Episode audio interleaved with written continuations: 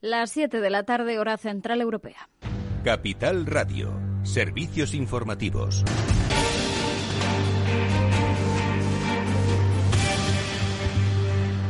¿Qué tal? Muy buenas tardes. Eh, Sanidad acaba de notificar 192 fallecidos eh, por coronavirus en España. En las últimas 24 horas la incidencia acumulada sigue descendiendo. Se sitúa ahora ya en 168 casos por cada 100.000 habitantes. Va bajando poco a poco, aunque sigue lejos de ese objetivo de llegar a los 50 casos por cada 100.000 habitantes para considerar que la pandemia está bajo control. Y a pesar de las llamadas a la prudencia por parte de los expertos, Madrid se estaría planteando planteando abrirse al turismo exterior en Semana Santa. La región apunta a desmarcarse así de esa senda abierta por Castilla y León. La comunidad valenciana Asturias o Murcia se plantean levantar las restricciones todavía existentes por el coronavirus, permitiendo así la libertad de movimientos en la región durante la próxima Semana Santa, que comienza en apenas un mes. Una decisión, eso sí, que todavía no está tomada y va a depender de la evolución de la incidencia del coronavirus en los próximos 15 días. Pero la presidenta regional, Isabel Díaz Ayuso,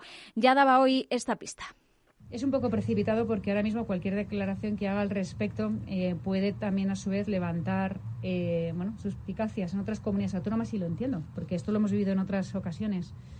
Como no hay liderazgo a nivel nacional para ver qué hacemos como país, cada comunidad autónoma está haciendo lo que buenamente puede con la información que cuenta y con las herramientas que ha adquirido. Vamos a seguir, mientras tanto, eh, permitiendo que Madrid tenga una apertura, una semiapertura de todo, de toda su actividad, hasta que veamos cómo evoluciona la pandemia.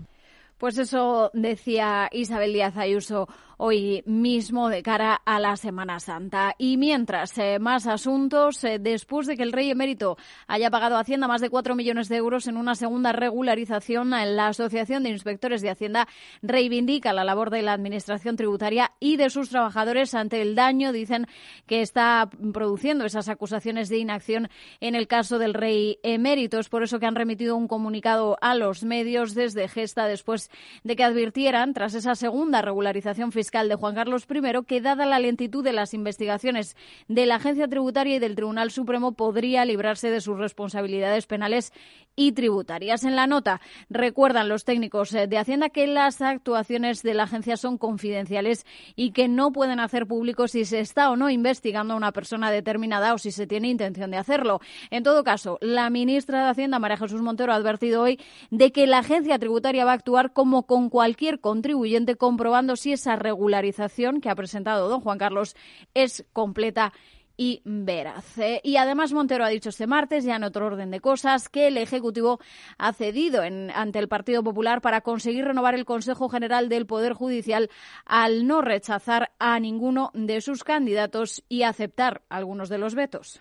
El Gobierno no ha eh, ejercido ningún tipo de veto sobre los candidatos que ha puesto encima de la mesa el Partido Popular y ha cedido sobre los vetos que ha puesto encima de la mesa eh, eh, el Partido Popular respecto a los candidatos eh, que presentaba el Gobierno pero ha dicho, eso sí, que estos vetos tienen un límite y que el Gobierno no tiene intención de renunciar a su propuesta de incluir al magistrado de la Audiencia Nacional José Ricardo de Prada. En ese Consejo sí admite que retiró de la mesa de negociación a la exdiputada de Podemos, Victoria Rosell. El Partido Popular lo rechaza al considerar los candidatos de Podemos, pero critica en concreto la propuesta de De Prada porque formó parte del tribunal del caso Gürtel, que afectaba al Partido Popular y que motivó precisamente la declaración como testigo en ese juicio del expresidente del Gobierno, Mariano Rajoy. Y otro asunto que ha marcado hoy la agenda política y el Consejo de Ministros son las celebraciones del próximo 8 de marzo. Falta justo una semana y el Gobierno ha pedido este martes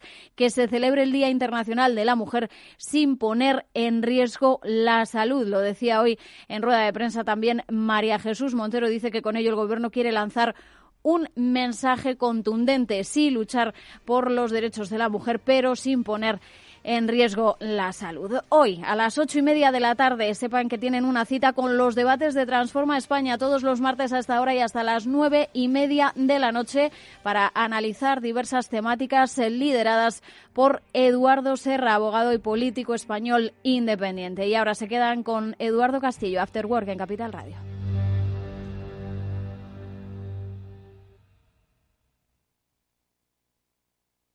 ¿Inviertes en acciones o ETFs habitualmente? Entonces esto te interesa. Invierte en acciones de bolsa española o extranjera sin comisiones, hasta 100.000 euros al mes. Entra ahora en xtb.es y abre tu cuenta 100% online en 15 minutos. Riesgo 6 de 6. Este número es indicativo del riesgo del producto, siendo uno indicativo del menor riesgo y 6 del mayor riesgo. Están los de solo en efectivo, los de mejor con tarjeta e incluso los de si quieres puedes hacerlo con el móvil. No importa cómo paguen tus clientes. Con la facturación online de Vodafone ahorras tiempo y aumentas la productividad al controlar la facturación de tu negocio desde cualquier dispositivo y lugar. Infórmate en el 1443 y tiendas Vodafone. Vodafone Business, tu partner en la era digital. ¿Ready?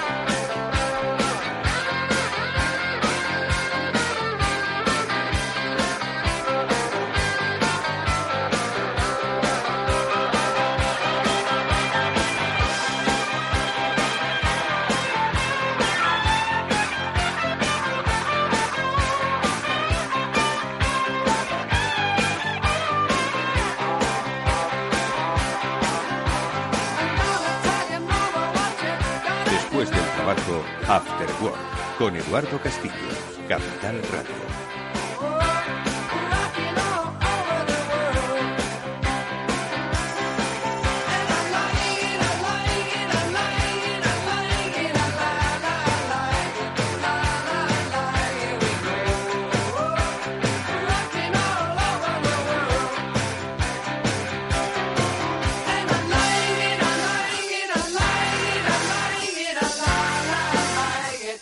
Tal amigos? Muy buenas tardes. Bienvenidos un día más al After Work que ya comienza en Capital Radio y que hoy quiere analizar la mala situación que vive ahora mismo nuestro país y que hoy, reflejado en los datos del empleo, bueno, pues nos refleja que los tiempos no van a ser fáciles ni mucho menos.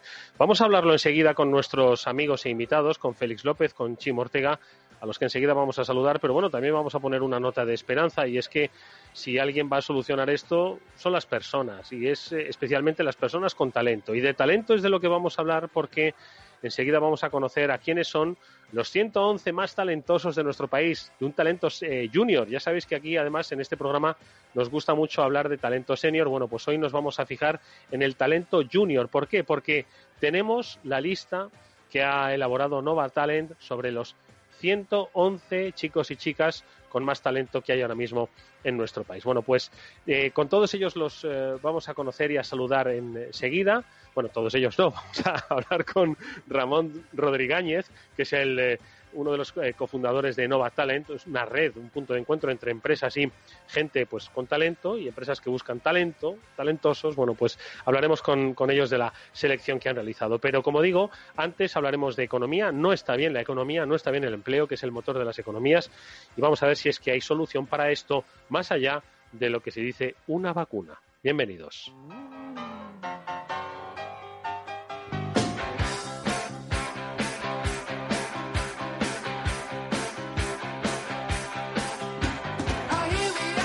Y es que el, dato pues no deja lugar a dudas. Se esperaba un mal dato, obviamente, pero volvemos a rebasar la barrera de los cuatro millones de parados, sin contar pues todos aquellos eh, empleados que están ahora mismo pues en ese limbo laboral, es decir, que están ahora mismo en un ERTE y que, como consecuencia obviamente de la pandemia, no saben si el final de ese ERTE va a ser su reincorporación al puesto de trabajo que anteriormente tenían o van, a, por desgracia, a engrosar las filas del, del paro. 4.8.789 eh, parados son los que ha dejado el registro de febrero y bueno, pues volvemos a superar la cota psicológica. Si vemos alguno de los medios de comunicación que informa sobre esto, vemos los gráficos y vemos que en julio de 2001 hay una, pues un, poco una comparativa y una perspectiva, que en julio de 2001 em, el número de parados en España era de mil, de mil, de un millón ochocientos mil eh, personas, ¿no? Que la verdad es que comparado con los cuatro millones de, de hoy, bueno, pues dice mucho de cómo estábamos antes y cómo estamos ahora. ¿Tendrá solución esto? Félix López, ¿qué tal amigo? Buenas tardes. ¿Qué Muy buenas tardes, Eduardo. Eh, no pues quiero, no quiero, Félix, perdona, eh, antes de que, de que hagas una reflexión, iba a decir, vamos a intentar ser optimistas, ¿vale? Porque el pasado martes, la verdad es que sí que fuimos un poco pesimistas, hay que decirlo, ¿eh?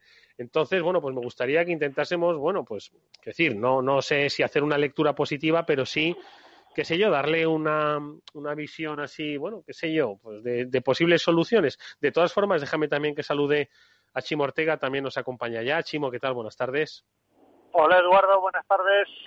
Bueno, pues lo primero de todo, venga, cuatro millones de parados. No quiero frivolizar con la cifra, pero es una cota psicológica, la hemos sobrepasado, era inevitable hacerlo. Hay sectores que están literalmente parados, el de la eh, hostelería, eh, los hoteles están cerrados en nuestro país, todos los eh, vinculados a la restauración. Antes, bueno, pues ni tienen tantas horas de trabajo ni el volumen de clientes, por lo tanto no es necesario. Y, bueno, y, muchos otros, es decir, luego hablaremos, Chimo, del automóvil. Félix, ¿cuál ha sido un poco tu, reflexión cuando, cuando has visto estos datos? Bueno, quizá la semana la semana pasada nos anticipábamos un poco, ¿no? Pero volviendo un poco a verlo, la verdad es que desde que empezó esta pandemia, todas las estadísticas que tienen que ver con el mercado laboral, pues son un poco irreales. Porque es cierto que ahora pues tenemos cuatro millones de parados, pero toda la situación de la gente que está en los ERTES, pues no está muy clara, ¿no? Podían, prácticamente todo el mundo está de acuerdo es que la realidad del paro en España pues está más cercana a los cinco millones, ¿no?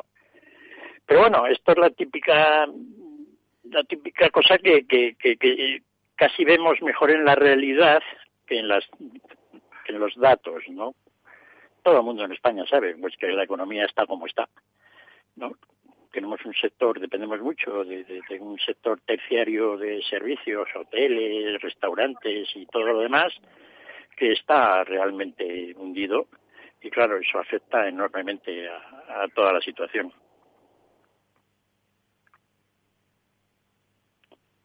Vamos, esto es lo que, lo que decía por ahora. ¿Sí? Sí, ya, ya le he oído a Félix que se ha cortado. Bueno, pues yo quiero ser optimista, ¿vale? Como tú has dicho, la semana pasada caímos en el pesimismo, algo que no hacemos frecuentemente, por otra parte, Eduardo Castillo, pero pero es verdad que es una cifra psicológica la de los cuatro millones de parados. Eh, esto, júntalo con el otro termómetro que decimos siempre, que son las matriculaciones, y cuesta ser optimista. Pero bueno, vamos a mirar con optimismo, vamos a pensar en el millón setecientas mil vacunas que hemos comprado de Moderna hoy, vamos a pensar en, en que parece que la cordura va, va a reinar y aunque nos fastidie, no nos van a dejar movernos mucho en Semana Santa y, nos van a, va a bajar la incidencia. Vamos a pensar que en Extremadura ya están casi por debajo de esos 50 de esos 50 casos acumulados que en los últimos 14 días por 100.000 habitantes, que es el objetivo. Y bueno, vamos a vamos a intentar ser optimistas porque se supone que es una situación que se revertirá. No no podemos ser optimistas si, si miramos solo el dato, eso es cierto, porque esos 4 millones de parados se suman los casi más de 900.000 personas en ERTE, eh, se suma, pues lo que tú decías, una economía que le cuesta ya aguantar y que cada vez está más resentida porque el tiempo desgasta.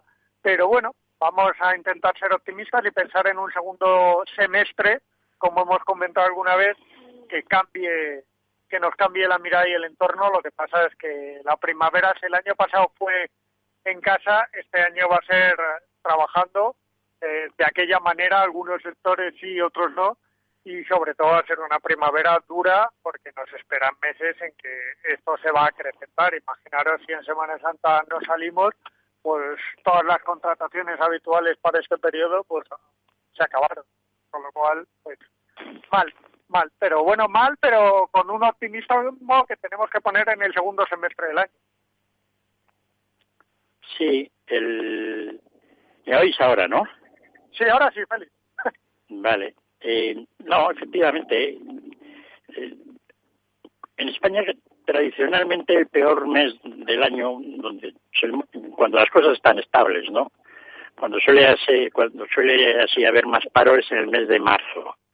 Así que muy probablemente pues este mes también va a ser un mes de caídas.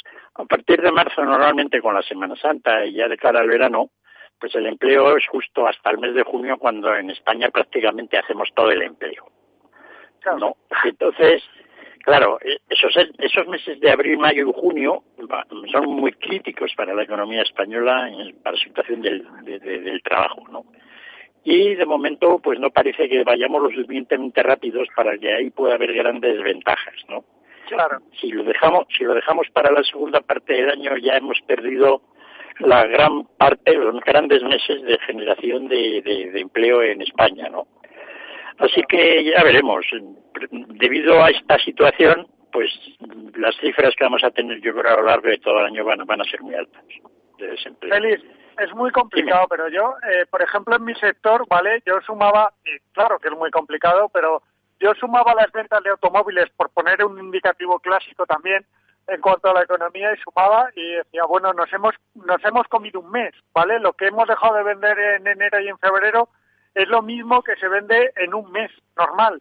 Entonces dices, mm, nos acabamos de comer un mes, este año tiene ya 11 meses, ¿vale? Para las matriculaciones.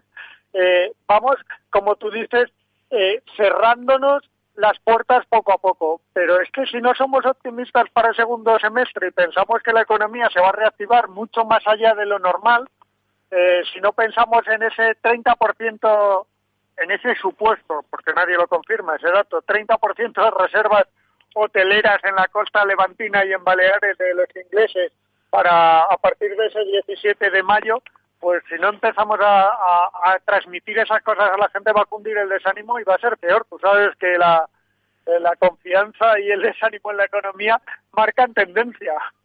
Lo que está claro es que eh, perdonadme que os interrumpa. Lo que está claro es que va a ser muy difícil, va a ser muy difícil retomar el, pulso turístico mundial. Eh, ya no se trata de que Croacia, Italia, Túnez, Grecia eh, eh, van a ser destinos pues más competitivos que nosotros. Es que al final, quiero decir, aquí no hay ningún país que esté libre de COVID. Me da igual que haya campañas de vacunación masivas o que puedas venderlo así. Al final esto es un problema mundial que afecta al turismo mundial, ¿no? Entonces, eh, y todo lo que conlleva, aerolíneas, eh, reservas hoteleras, cruceros, eh, en fin, y como estamos viendo, pues el, el, calendario de vacunación pues se altera cada día que pasa, ¿no? Mm, pese a, bueno, pese a, digo, se altera delante de los ciudadanos que asisten atónitos, ¿no? A cómo les van les van cambiando, ¿no? Pues ese, ese calendario, ¿no? A ver, yo, yo me vais a perdonar, pero tengo, además, tengo un problema con lo del pasaporte, ya que sale lo de las reservas y lo de los de qué. Eh, la gente que viaja no es la mayoritariamente la de entre 30 y 60 años, quiero decir, y la que más consume y la que más, eh, pues toda esa gente en teoría no va a estar vacunada. ¿Para qué queremos una cartilla de vacunación si no va a estar vacunada la gente que habitualmente viaja? Sí, estoy de acuerdo, estoy de acuerdo, Chimo. Sí. Feliz. Sí, no, así. De todas formas, también mm, hay que pensar un poco en la economía española fuera, fuera de los sectores del turismo y la restauración, ¿no? Que nos centramos un poco porque son las más, las que más les afecta, ¿no? La clave de la recuperación de la economía española va a ser cómo evolucionamos aparte de esos sectores. El sector del turismo y la restauración pues tendrá un repunte, afortunadamente si todo va bien, por el tema de las vacunas y porque poco a poco pues iremos alcanzando una inmunidad de grupo, ¿no? Aunque no tengamos vacunas, cosa que ya pues parece ser que ocurre en otros países, ¿no? Entonces, el, la clave es, bueno, dejando un poco al margen la situación del turismo y la hostelería, que llevarán su propio ritmo de acuerdo como la gente coja el gusto de viajar o no, pues qué va a pasar un poco con el resto de las actividades, ¿no?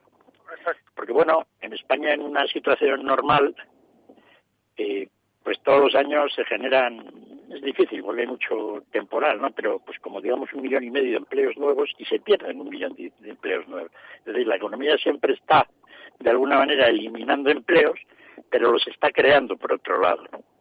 Entonces, la clave es ahora donde la economía española, pues digamos a partir ya del verano, pues empieza a generar empleos en sectores fuera de la actividad turística y de servicios tradicionales de España que lo necesitamos enormemente, ¿no? Porque eso parece ser que el tirón por ese lado de, de, la economía pues ya lo vamos a tener restringido, ¿no? Y es un poco donde la situación te quedas mirándolo y casi ves, digamos, un agujero negro, en el sentido de que es difícil imaginar de momento, ¿no? En qué sectores de la economía pues se va a generar ese, digamos, millón y medio de empleos, dos millones de empleos que necesitamos para, de aquí en unos años, volver a estar en una situación medianamente normal, española, es decir, con un 10% del paro. Entonces, es un poco la idea, ¿no? Es decir, ahora, bien, vale, recuperaremos un poco la parte del sector turístico, pero ya de eso no podemos depender, ¿no?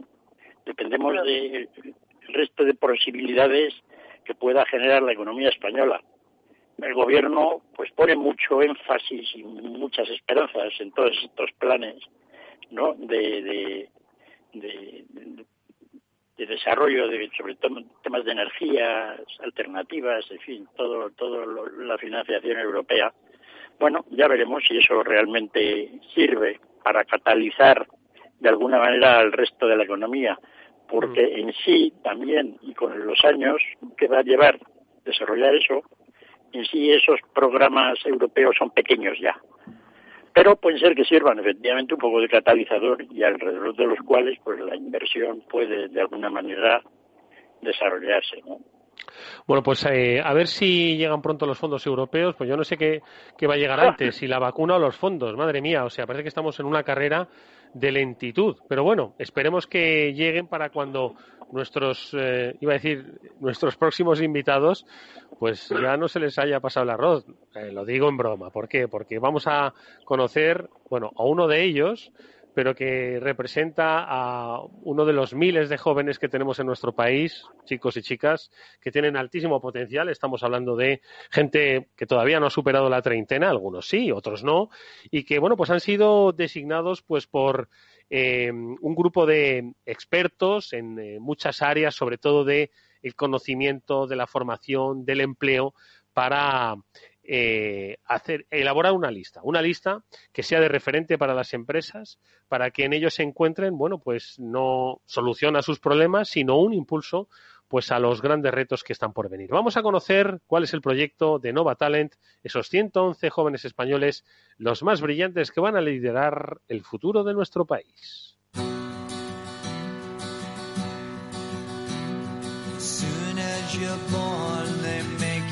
Y es una lista eh, que han elaborado desde Nova Talent. Es una interesantísima red que pone en contacto a empleadores con empleados, pero donde les une una pasión, la búsqueda del talento y de los grandes retos. Estamos hablando de grandes compañías que quieren encontrar grandes cerebros. Esta lista de Nova Talent eh, ha seleccionado eh, a 111 jóvenes entre más de 1.500 candidaturas con altísimo potencial. Uno de sus responsables es Ramón Rodríguez, que es eh, responsable y cofundador de, de Nova Talent. Ramón, ¿qué tal? Muy buenas tardes. Buenas tardes, ¿cómo estáis? Encantados de saludarte. Oye, tú no estás en la lista porque eres el que la elabora, pero me han dicho que sí que podrías estarlo por tus capacidades, iniciativa y espíritu emprendedor, ojo. Bueno, bueno, eso, eso no está nada claro. Eh, me, encantaría, pero, pero en este caso, siendo nosotros los que lo organizamos, por supuesto que no, no tenía ningún sentido que aspiráramos a, ello, eh, pero, pero muchas, muchas gracias por tus palabras.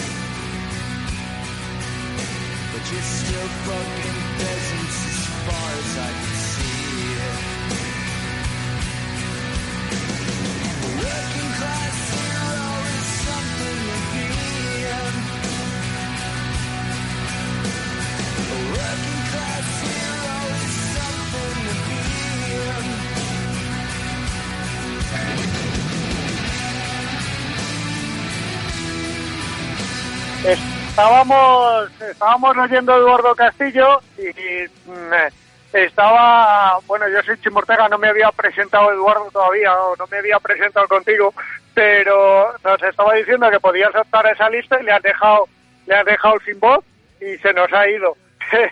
Eh, comentabas que obviamente no puedes, no sería cuestión de, de optar a una lista que hacéis vosotros, pero cuéntame, ¿cómo habéis elaborado esta lista? Sí, pues eh, mira, la lista Nova 111, como muy bien has explicado, ¿Sí? es una lista de los 111 jóvenes españoles menores de 35 años con más talento, ¿no?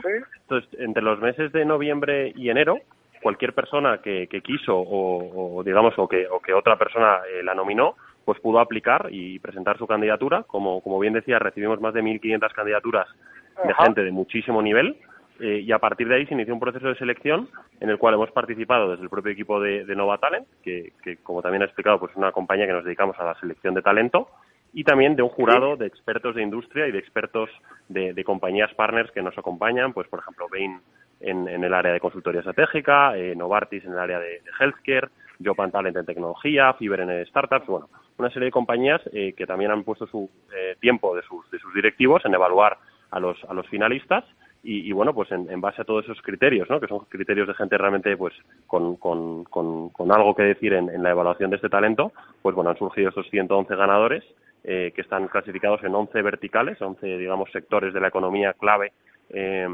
y, y, y, hay una, además de, de esos eh, 10, 10 ganadores en cada una de esas 11 verticales, pues bueno, luego hay una chica que se llama Leire, que ha sido la ganadora uh -huh. absoluta, la que llama ahora Supernova del año, eh, que es una chica que podría haber ganado en varias verticales y que ha sido la, la, la que ha obtenido una mayor puntuación. Bueno, pues eh, lo primero de todo, Chimo, perdóname, mis disculpas, porque ah. hoy yo no podría estar en el listado hoy de las mejores conexiones, ni de, bueno, y esta semana, yo no sé qué ha ocurrido, qué está ocurriendo esta semana con las conexiones, pero ya he vuelto y las disculpas, por supuesto, para nuestro invitado y para los oyentes. Eh, sobre todo con, con, bueno, mis disculpas porque insisto, yo no podría estar en uno de estos, de estos listados que, como recordaba Ramón, eh, reflejan los 11 verticales, las eh, 11 líneas de trabajo que habéis decidido. Mira que hay muchas, eh, bueno, quiero decir, quizás habría muchas más. Yo estaba pensando, Ramón, cuando estaba mirando las líneas, digo, ¿dónde está la de comunicación? Pero bueno, hay muchos verticales de pues súper súper relevante lo que has dicho ¿eh? totalmente ¿eh? y hemos elegido 11 en las cuales nosotros tenemos digamos pues una base de miembros más grandes ¿no? y una expertise más grande pero también somos conscientes y, y, y, somos humildes en ese sentido que hay mucho talento que se nos escapa ¿no? el de la comunicación es un ejemplo muy bueno pero también te diría por ejemplo en el área yo que sé de deportistas de élite o, o uh -huh. artistas pues no hemos no, este este talento no, no no incluye no incluye esos pero sí que incluye 11 de los grandes eh, de los sectores más importantes de la economía no y que más y que más talento atraen a día de hoy. Vamos a recordarlos, eh, son eh, telecomunicaciones, tecnología, eh, lo que es el área de salud, healthcare, políticas y, y, sector público, ojo, que es importante y además me, me, me, llama mucho la atención que lo hayáis destacado, el de management, el del emprendimiento, por supuesto, el de los servicios legales, los abogados siempre van a estar, esos no, no se pierden una. Mundo de las finanzas, eh, inversión, eh, inmobiliario, el mundo de la energía y luego eh, el, digamos, el impacto social y luego el mundo de las ventas, el marketing, ¿no? En realidad, pues un poco todos los temas de nuestro tiempo, ¿no, Ramón? Vamos, es que, es decir, no falta ninguno en realidad. Totalmente, y, y, a ver, ¿no? como decíamos, un porcentaje amplio ¿no? de los jóvenes con, más talento de, nuestro país pues trabajan en este tipo de, sectores y la idea era pues poder reconocerlos, por un lado para, para eh, pues bueno, también contar una, una buena historia, ¿no? Creo que, contamos muchas historias desafortunadas en estos últimos tiempos y, creo que también es bueno ¿no? que como sociedad también veamos lo, la gente tan fantástica, eh, gente joven en muchos casos, que está haciendo, que está haciendo temas eh, pues, pues muy interesantes ¿no? y, sacando a nuestro país adelante y, impulsando su futuro. Y luego también, no solo para darles visibilidad, es el, el objetivo número uno de la lista, sino que el, el, número dos también es ayudarles a alcanzar su máximo potencial. De estos 111 eh, chicos y chicas, ahora van a entrar en un programa de aceleración de, talento, en el cual les vamos a acompañar a lo largo de un año con, bueno, pues con, con temas de, de networking y, contactos, también con un programa eh, de, mejora de su rendimiento, con un coach profesional que les va a acompañar y, el objetivo es, básicamente que, que, sean mejores líderes el día de mañana y que por tanto pues lideren un, una, una, España mejor. Oye Ramón, eh, un par de aspectos. Eh, ¿Cómo hacer que ese talento se dirija bien? Este programa de aceleración del talento yo creo que lo, que lo, lo va a desarrollar, lo va a conseguir, ¿no? Pero sobre todo, ojo, yo creo que el hecho de ser seleccionado entre miles de candidatos, yo creo que una parte importante es también saber, oye, cómo voy a poner el talento al servicio de, de bueno, del, del, de las sociedades, ¿no? De las empresas. Es decir, eh, poner los pies en la tierra, que no se nos vayan demasiado alto, ¿no? Y luego el segundo objetivo, cómo las empresas se pueden beneficiar de este talento, porque al final es en ellas donde se van a desarrollar, y también en sus propias empresas, que, que no, no, cabe duda, ¿no? Pero ¿cómo, ¿cómo, las empresas también van a poder aprovecharse de, de, este, bueno, aprovecharse no, aprovechar este talento, ponerlo al servicio de la sociedad? Muy, muy buenas preguntas. Eh, para responder a la primera, te diría que el propio criterio, los propios criterios que ha habido en la selección ya han filtrado un tipo de persona que tiene esa ambición de tener un impacto positivo en la sociedad. Pues, por ejemplo, uno de los criterios que se miraba era, eh, creo que es el, nombre concreto era impacto social, y se miraba en el candidato, pues, oye, que hubiera participado en actividades de voluntariado, que hubiera eh, contribuido al, sector público al, o a la sociedad civil en alguna forma, eso es una cosa que se valoraba positivamente, ¿no? O sea, que ese es el tipo de líderes que nosotros creemos que, que van a ayudar a la sociedad mañana, eh, por la sencilla razón de que el, el, el, ciudadano de a pie y el consumidor cada vez es más consciente de eso, ¿no? Cuando uno consume, pues el, consumidor responsable que también mira un poco lo que hace eh, la compañía, pues, pues eh, impacta de alguna forma en, en beneficio de aquellas compañías con un impacto positivo en la sociedad y por ende los líderes de las compañías tienen que ser gente comprometida con el mundo, ¿no? Entonces eso ya está implícito en el, en el, en el digamos, en el propio proceso de selección y como muy bien has destacado, una de las propias verticales es la vertical de impacto social, ¿no? que es gente que normalmente trabaja en el tercer sector o, o, o en empresas sociales, eh, bueno, y, y, que, y que tiene un impacto positivo en la sociedad muy, muy claro.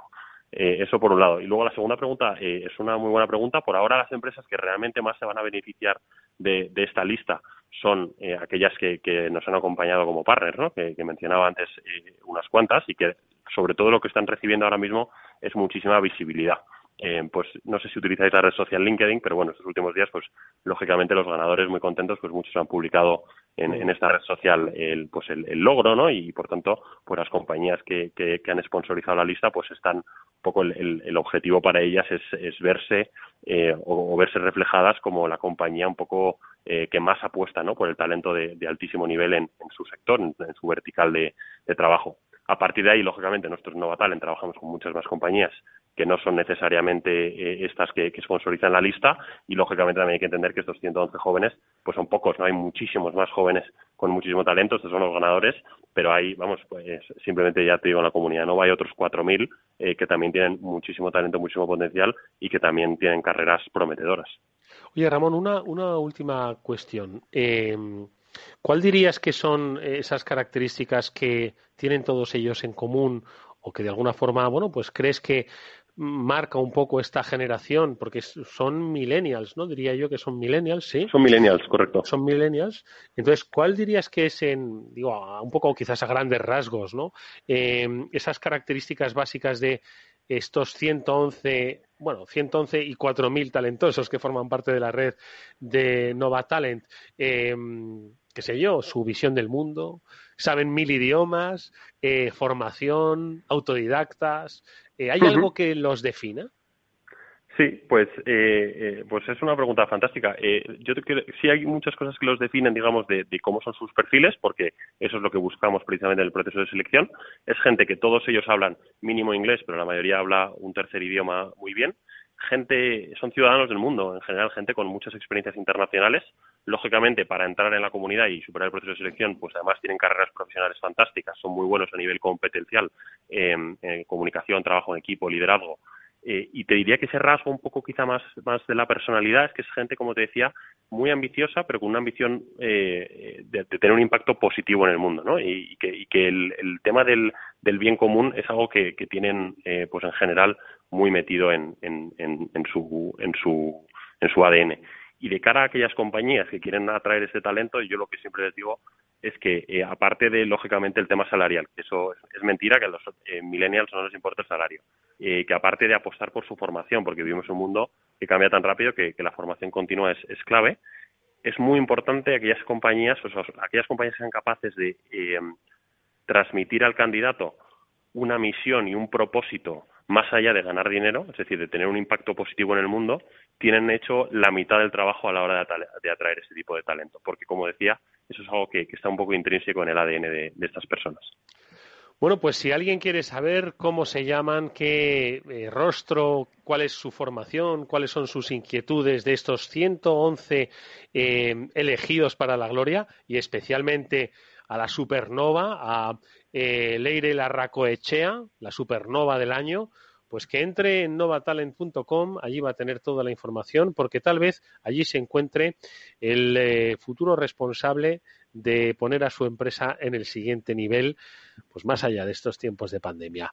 Te agradecemos muchísimo, Ramón, que nos hayas acompañado. Os damos la enhorabuena por este trabajo desarrollado, que sigáis buscando y conectando talento a través de Nova Talent. Ramón Rodríguez es eh, cofundador de la compañía. Gracias, Ramón. Mucha suerte. Hasta muy pronto. Muchas gracias. Hasta luego. Eduardo Castillo en Capital Radio, After Work. Y si te sientes atraído por invertir pero no sabes con quién hacerlo ni cómo hacerlo, tienes a XTB porque pone a tu disposición la mejor oferta, comprar y vender acciones y ETFs de todo el mundo sin comisiones hasta 100.000 euros mensuales. El proceso es muy sencillo, entras en xtb.es, abres una cuenta completamente online y en menos de 15 minutos vas a estar listo para operar comprando acciones y ETFs con cero comisión. Comprueba lo que te contamos en xtb.es. Riesgo 6 de 6, este número es indicativo del riesgo del producto, siendo 1 indicativo del menor riesgo y 6 del mayor riesgo.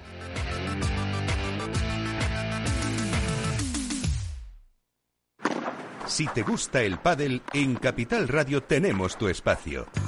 Todos los martes a las 22 horas saltamos a la pista para contarte la actualidad del World Padel Tour, los torneos amateur, las novedades de las marcas y toda la actualidad relacionada con el segundo deporte más practicado de España. Esto es Padel, los martes a las 10 de la noche en Capital Radio.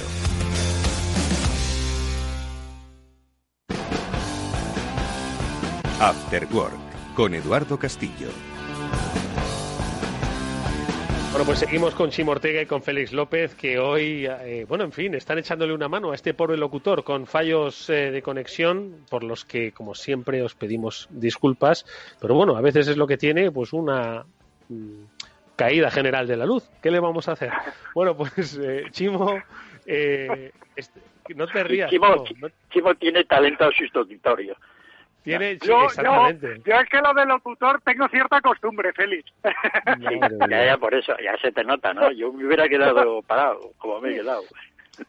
La verdad es que fíjate, escuchando, escuchando a nuestro invitado, pues me alegra mucho, ¿no? Saber que estos, eh, que estos chicos y chicas, bueno, pues tienen por delante, bueno, de chicos y chicas ya son, ya son crecidos, estudiados y viajados, ¿no? Pero me parece muy bien que rompan un poco el mito de, de que los millennials es que les ha tocado vivir la primera crisis y, y esta segunda, ¿no? Entonces dicen que es una generación un tanto pues triste y descreída porque es que dicen, madre mía, o sea, con todo lo que me he podido llegar a formar y mira, mira cómo tengo el mundo para, para desarrollarlo, ¿no? Pues oye, que, que tienen mucho futuro por delante, que, que la vida pues es muy larga, ojalá sea larga. Sí, y queda de todas formas, supongo que hay en Nova Talent, ¿no? y Ramón Ro- Rodríguez y sus compañeros estarán, habrán estudiado un poco cómo detectar el talento que está realmente oculto, ¿no? Es decir, porque eh, ahora han aflorado una donde, serie de donde no de- emergen tres tirones. ¿eh? No, que digo Félix en plan de broma, que es que hay lugares donde el talento no acaba de salir, ¿eh? Ni a tres no tirones. acaba de ¿eh? salir. No, pero sí, pero no cabe duda de que en España, pues oye, en todas las empresas hay mucha gente, hay gente de talento, ¿no? Pero que, que hagan malas cosas, ¿no? Y de repente, pues al cabo de muchos años, pues termina haciendo una cosa bien, ¿no? Gente de talento que no es fácil de alguna manera localizar, ¿no? Y que de alguna manera, pues para una sociedad son gente muy vital, ¿no? Ya, eh, gente que no es muy detectable por las razones que sean, porque de momento pues no ha hecho nada que sea visible, pues la verdad es que es un problema, ¿no? Y, y bueno, pues, pero bien, no, toda esta gente nos va a hacer muchísima falta para todo lo que viene en las próximas décadas, ¿no? A la hora de, de hacerlo. Mm. Hoy, hoy Sí, se nos ha pues- ido un talento, ayer, ¿no? ¿No? En España, ya, oye, ya mayorcito, pero una pena, ¿no? Quique San Francisco, Sí, Quique San Francisco, sí. ¿no? Al cual, le, al cual yo le tenía un gran cariño y yo creo que todos los españoles igual, ¿no? Sí. Quería darle un pequeño homenaje, ¿no? Porque ha sido una casualidad hoy. Eh, ¿Por qué? Estaba yo navegando por internet y he terminado en, en, pues en un, en un Twitter, un tweet, ¿no? Una, li- una línea de tweets en el cual había un buen chico que, pues, debe tener bastante talento, que por medio de la inteligencia artificial había cogido los retratos de los mejores economistas de la historia y los había animado. ¿no? De tal manera Sí. que tienes a Adam Smith, a Ricardo, a Marx con toda la barba, todo- con mucha gracia, ¿no? Y me queda yo mirándole y digo, ¡jo! ¡Qué cosas, ¿no? Y entonces, animando el, el retrato del reverendo Thomas Mal- Malthus, el de la ley de la población, pues es que es calcado aquí que San Francisco, No me digas. ¿no? Sí, y me he quedado... eh, Está bueno, reproducir el rostro de Quique San Francisco tan impresionante es imposible, ¿no? Pero este se le parece bastante, ¿no? Y me he quedado así mirándolo y digo, con, con tristeza, claro, dada la situación, pero por otra parte diciendo, ¡jo, qué cosas, ¿no? Salen de repente, ¿no? Y ha sido una casualidad de estas increíbles, ¿no? Estas son las llamadas sincronías. Sí. Por cierto, que yo no sé si, si se refiere Félix a una aplicación que he visto hace poco por internet, y también en Twitter, ¿no?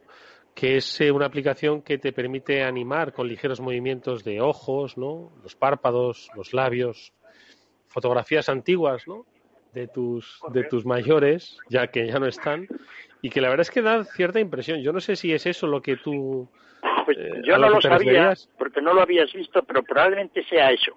Y que esa aplicación o algo parecido, un procedimiento parecido, este personaje ha cogido, bueno, esta persona, ¿no? Pues debe ser economista, ¿no? Porque ha hecho una selección perfecta de los 30, 20 o 30 mejores economistas de la historia, ¿no? Y ha cogido las fotos, efectivamente, y las ha animado. Debe ser lo que tú dices. Hmm. No sé. No sé. Y entonces, bueno, estar allí todos, ¿no? Viendo cómo se le... Claro, Marx tenía una barba impresionante, la foto sobre todo al final de su vida, ¿no? Pero ya animado es como si fuera eh, toda una nube de barba, ¿no? A la hora de, de funcionar, ¿no? Realmente está el guaperas de, de Sei, ¿no? Ahí, ¿no? Que parece más bien un capitán de fragata, ¿no? Ricardo le está sonríe, ¿no? Está todo muy bien, la verdad. ¿No? Y bueno, y ahí estaba el Quique de San Francisco, entre todos ellos, Hmm. a la hora de... Bueno. Supongo Pues que se podrá encontrar sí. eso fácilmente en Internet, ¿no? Que en Oye, paz descanse Quique San Francisco. En fin, ¿qué le vamos a hacer? Eh, por cierto, Félix, yo no sé si en tus, en tus lecturas de la última semana ha habido algo que, que te haya llamado la atención, que, o que haya llamado la atención de tus números, que te gusta siempre echar cifras o algo, o ha sido algo relativamente tranquilo.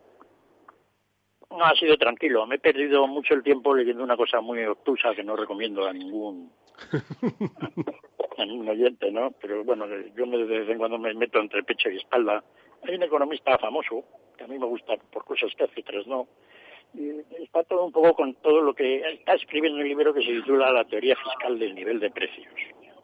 ¿no? Y entonces, pues, muy, muy en boga, pues con todas las discusiones que se están teniendo ahora los economistas sobre qué va a pasar con los precios, etcétera, si va a haber inflación o no, ¿no? Sí. Y bueno, ahí, ahí he estado, ¿no? Eh, contando, es absolutamente casi indigerible, es Thomas Cochrane. Pero bueno, como yo ya me he leído dos o tres libros de él y he pasado ya por la prueba, pues digo, voy a hacer un nuevo intento, ¿no? Y eso ha sido lo más relevante, que es relevante a nivel académico, en el sentido de que esa es un poco ahora la preocupación general. Y luego, pues las otras cosas que he leído interesante, pues uno haciendo reflexiones, ¿no? Sobre Tyler Cowen, sobre que escribió una columna ahí en Bloomberg, pues cómo le ha cambiado un poco la vida, ¿no? Con esto del coronavirus. Él hace mucha autoanálisis siempre, ¿no? De su vida, cómo trabaja, cómo lee, cómo hace, ¿no? Y entonces, por lo visto, ahora dice que duerme 15 minutos más. Dice, no es mucho, pero para mí sí. ¿no? Que ha adelantado el, el almuerzo. Almuerza a las 11. Claro, en Estados Unidos siempre se almuerza pronto, pero a las 11 ya. Y claro, y viene a decir que, pues si se almuerza pronto y se retrasa el desayuno, pues que qué desayunar, ¿no? Y ese tipo de cosas, todo muy gracioso, ¿no? A la hora de, de su casa, de vivir solo, pues que ya no la limpia mucho. Se le acumulan las cosas y que la casa, en vez de ser un lugar donde más o menos la tenía para enseñar también a los amigos, visitas, etcétera, pues que ahora es más o menos un almacén. Eran curiosos, digamos, análisis sobre cómo pues a una persona le comenta lo que le pasa en la pandemia, ¿no? Un economista, por otra parte, muy reconocido, Tyler Mm. Cowen. Mm, Bueno, pues eh, por cierto, eh, va a haber inflación, hay, hay que temer eh, inflación en, en, en este tiempo además tan tan eh, incierto, ¿no? De, de entiendo de, de caída del consumo feroz. No, no tengo dato a mano, pero Chimo, no sé si tú has visto algún dato de consumo, pero que entiendo No, yo que eh, no tengo el dato global de consumo, pero a ver, insisto, y perdonar la insistencia, pero pensar en el cuarenta y tantos por ciento acumulado de caídas de las matriculaciones en estos dos meses. Eso es un indicador de consumo tremendo. Es verdad que es gran Sí. consumo, pero supongo que el pequeño y consumo está más o menos igual, quitado los productos imprescindibles, lo que puede ser alimentación o cosas así. Pero bueno, Chimo, toda esa gente que ha ahorrado y no se ha gastado el dinero en el coche. Ya se lo va a porque gastar, igual. ¿verdad, Félix? Se lo va a gastar, se lo va a gastar en cuanto, oye, enseguida, ¿no? Van a ir todos al concesionario en breve. Y habrá Y luego, una y luego se nos quejarán porque habrá colas y no podrán tener el coche cuando lo quieren porque no se lo podrán servir porque no estará fabricado. La historia porque- de siempre, Félix. Porque no solo, no solo Tesla ha ido- ha ido subiendo mucho el valor de las acciones. La, la Ford, ¿no? nuestra Sí, querida compañía de toda la vida, desde principios de año se ha subido en bolsa más de un 40%. O sea que deben estar esperando la recuperación esta de que hablamos. Pero no será como lo de GameStop, ¿eh? que ahora mismo joder, lo de la Ford yo sería el último sitio. Es como meterlo en la Boeing o en Airbus, oye, ¿eh? ¿sabes? No sé. Pero, pero, Eduardo Castilla eres un maleficente porque si Ford está haciendo, por ejemplo, y yo creo que es por lo que sube, está haciendo muchísimas cosas en coche autónomo, coche conectado. Eh, es Sí, más, que sí, pero si no que- con que no Google y digo con yo lo otras- contrario. Y con otras tecnológicas. Sí, pero el coche, el, que, que el coche está para usarlo, ¿sabes? Y es cierto, y las ciudades tienden a pues a restringir los accesos de los coches y la movilidad de eh, bueno, yo no sé cómo son los confinamientos en, en Estados Unidos, que entiendo que es ¿por el qué, mercado por qué donde cuando hablamos de coches pensáis solo siempre en Europa y que las ciudades van a restringir? Pensar que esta industria, si hay un ejemplo de industria global, entre otras, pero muy claro es la del automóvil. Eh, pensar que un gran fabricante de automóviles, el- los grandes, ¿eh? no hablo de Ford, que en este caso era de, lo- era de los mayores, pero ya no lo es. Pero un gran auto, fabricante de automóviles, un grupo Volkswagen, un Toyota, un Hyundai, eh, Kia, estos grandes mega, eh, la alianza Renault, Nissan, Mitsubishi, venden cerca de 10 millones de coches, o vendían, o están en 8, vamos, ahora millones de coches, y no todos se venden en Europa, donde hay restricciones en las ciudades, ¿eh? Esto es una economía global, y el otro día un dirigente me, me lo, me lo volvía a recordar, me decía, eh, de verdad que es una pena que el mercado europeo se estanque, pero me preocuparía mucho más que se estancara el mercado asiático, por ejemplo. Ya. No, sí, eso es así, ¿no? Es decir, afortunadamente, pues para muchas partes de la economía, no todo es Europa, ¿no? Estamos aquí todos, pues más o menos al ralentí o peor, ¿no? Y por ahí, pues todavía la gente necesita mucho vehículo de transporte, ¿no? Ya no digamos Claro. cuando alguna vez, pues en África y en otras zonas más pobres, y fíjate la India, la capacidad de, de, de- de necesidad de, de- de transporte que todavía necesitan, ¿no? Es decir, es que una gran parte de la población mundial está muy no está poco motorizada. muy poco motorizada, ¿no? Y afortunadamente, pues quizás eso ya se puede hacer pues con tecnologías más limpias, ¿no? Que siempre ha sido un poco la preocupación hasta ahora, ¿no? ¿Qué pasa si todo Lo bueno que tienen, lo bueno que tienen los mercados europeos y americanos en esto de la tecnología, sobre, eh, al menos en el automóvil, es que tiran de lo que llega a los otros mercados, ¿vale? Y además en el automóvil está el gran impulso de China, aunque os doy un dato, eh, con lo mal que, que está Europa, ¿vale? La gran, la, la creciente demanda de vehículos electrificados, ¿vale? Aquí metemos, ya sabéis, todos, los híbridos, enchufables, todo lo que, todo lo que se enchufa, ¿vale?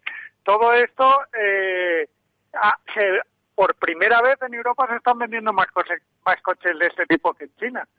A ver, eh, por necesidades de guion, quiero decir, por regulación, pero se están vendiendo más coches que en China, con lo cual lo bueno es que la, la tendencia que marca aquí, como dice Félix, hace que lo que se venda fuera, porque la producción también es global, aunque los motores cambian mucho, pero la producción también es global, hace que lo que se vende fuera en otros mercados también sea más sostenible.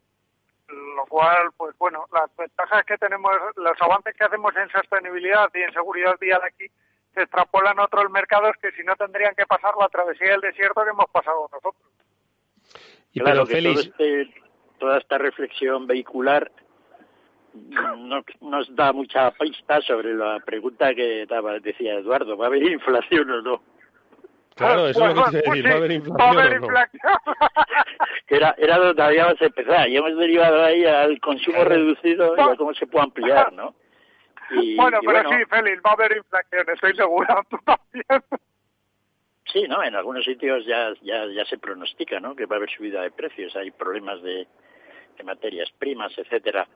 Pero la verdad es como muchas veces hemos comentado, es muy difícil que haya inflación, que es un crecimiento sostenido del nivel de precios durante un tiempo, si no hay ninguna posibilidad de que los salarios nominales aumenten. Y no da la impresión de que en ningún sitio estén por subir el salario a nadie.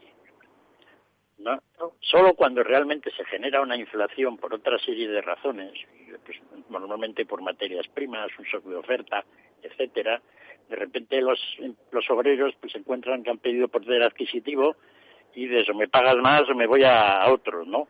Pero ese salto inicial donde se puede de alguna manera retroalimentar la inflación, pues es bastante grande ahora. Tendría que haber una subida de precios, digamos, exógena debido a situaciones de, de materias primas, básicamente, comercio internacional, etcétera, que hiciera que, de alguna manera, pues se tradujera en salarios más altos, dado que los trabajadores han pedido poder adquisitivo. Pero eso yo no lo veo. Así que yo creo que la inflación se va, va a ser limitada. Pero curiosamente pienso que los tipos de interés van a subir algo. O sea que de alguna manera, por primera vez, pues vamos a, en varios, bastante tiempo, vamos a tener tipos de interés reales positivos, ¿no? Y bueno, esto es malo para, digamos, la gente que trata de dirigirnos económicamente, en el sentido de que tipos reales de interés más altos, pues todo el mundo dice que generan, son malos para el crecimiento, ¿no? Pero, pero yo creo que eso, eso va a ocurrir, ¿no? Y y eso va a cambiar bastante un poco todos los mercados de, de- de acciones y de bonos, ¿no? Todo el sistema este que hemos observado, todo esto que hemos observado en los últimos años, todo eso yo creo que cambiará bastante, ¿no? Así que ya veremos, ¿no? Cómo, cómo, cómo evoluciona. Desde el punto de vista, y alguien dirá, ¿y a qué le importa eso, no? Desde el punto de vista un poco teórico, de cómo entender cómo funciona un sistema económico que va evolucionando, como es un poco el sistema en el que estamos, pues es realmente una etapa muy interesante. ¿no? Es decir, ver cosas raras y no saber cómo explicarlas, pues es el principio de, la iluminación, ¿no? Pues dices, esto no hay quien lo entienda, ¿no? Pues saber qué ocurre. En esa situación estamos. Es un poco, esto ayuda poco, porque lo que yo estoy comentando es lo que piensan todos los que están al frente de todos estos temas. Es decir, que no saben. Y entonces estamos en manos de, pues sí, gente que no sabe. Bueno, lo harán con su buena intención o no, pero es un poco la realidad. Es decir, digamos que pocas veces ha habido, digamos, tanta, digamos, idea general entre todos los economistas de que no sabemos cómo funciona esto ahora. Y es un poco preocupante, ¿verdad? La verdad es que sí. Bastante preocupante. Sí, porque es decir, ahora puede hablar cualquiera. Nosotros aquí yo puedo decir que va a haber inflación o no va a inflación, o va a haber un tipo de interés o no. pero vamos, que no me haga caso nadie, en el sentido de que en realidad de estos aspectos ahora andamos todos bastante cortos de iluminación a la hora de lo que puede de lo que puede ocurrir, ¿no? Y, es un poco así a, a todo el mundo. Así que veremos un poco, quizá no pasa nada, es decir, la economía crecía bien y se desarrollaba bien ya hace 200 años, en la época de todos estos que tenían el retrato que les han animado, sin que nadie supiera idea tampoco mucho de cómo funcionaba, ¿no? O sea que dentro de lo que cabe, pues oye, tampoco igual es tan problemático. Pero sí, es un poco la, la, la situación, ¿no? Iremos comentando si a alguien se le van ocurriendo nuevas ideas que de alguna manera puedan puedan ayudar a entender un poco la situación, pero es realmente complicado, ¿no? Porque claro, lo que hemos observado en los, los últimos años, de, de, de, de, enormes cantidades del quantitative easing, ¿no? monetización de la deuda, etcétera, y que estemos como estamos a nivel de inflación y de expectativas de inflación es realmente sorprendente, ¿no? O bueno, todo pues, el cambio que, eh, que hemos observado de que ya la austeridad, salvo donde no hay un duro, como en España, pues no existe, ¿no? Bueno, pues lo dicho, habrá que estar eh, pendiente porque nadie sabe qué es lo que qué es lo que va a pasar. Nosotros por lo menos tratamos de aproximar un escenario real a una situación, bueno, pues eh, lo más lo más eh, realista posible. Amigos, nos vamos a ir. Eh, Félix, como la semana que viene, pues se celebra el Día Internacional de la Mujer, el día 8. Eh, y a nosotros siempre nos gusta hacer una recomendación. Como esto va a caer el lunes y nosotros hablaremos el martes, re- recomienda nada en un minuto que nos queda una economista. Siempre nos gusta traer a una economista al, al, al programa. Entonces, bueno, pues una de estas de historia económica, pues que haya cambiado un poco la, la historia de la economía y la historia de las sociedades. Mm, Danos algún nombre, eh, Félix.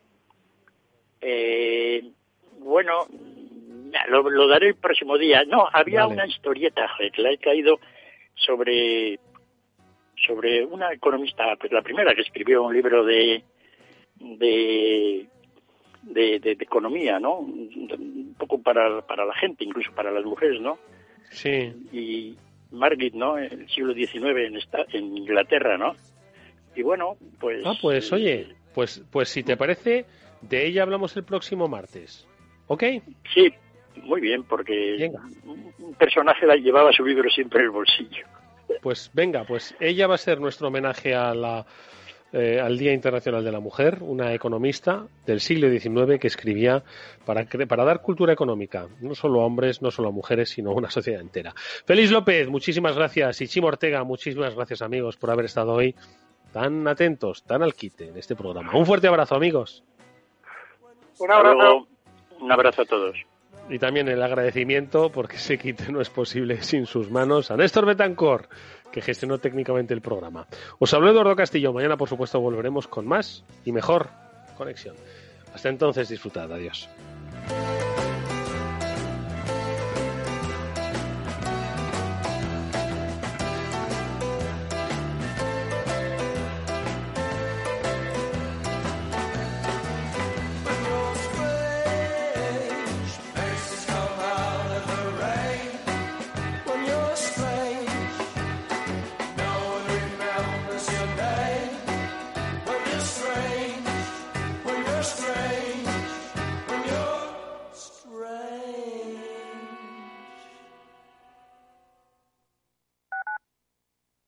Escuchas Capital Radio, Madrid 105.7, la radio de los líderes.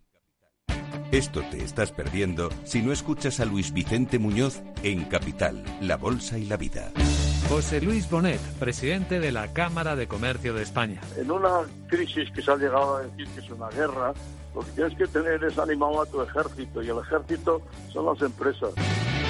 No te confundas. Capital, La Bolsa y la Vida con Luis Vicente Muñoz, el original.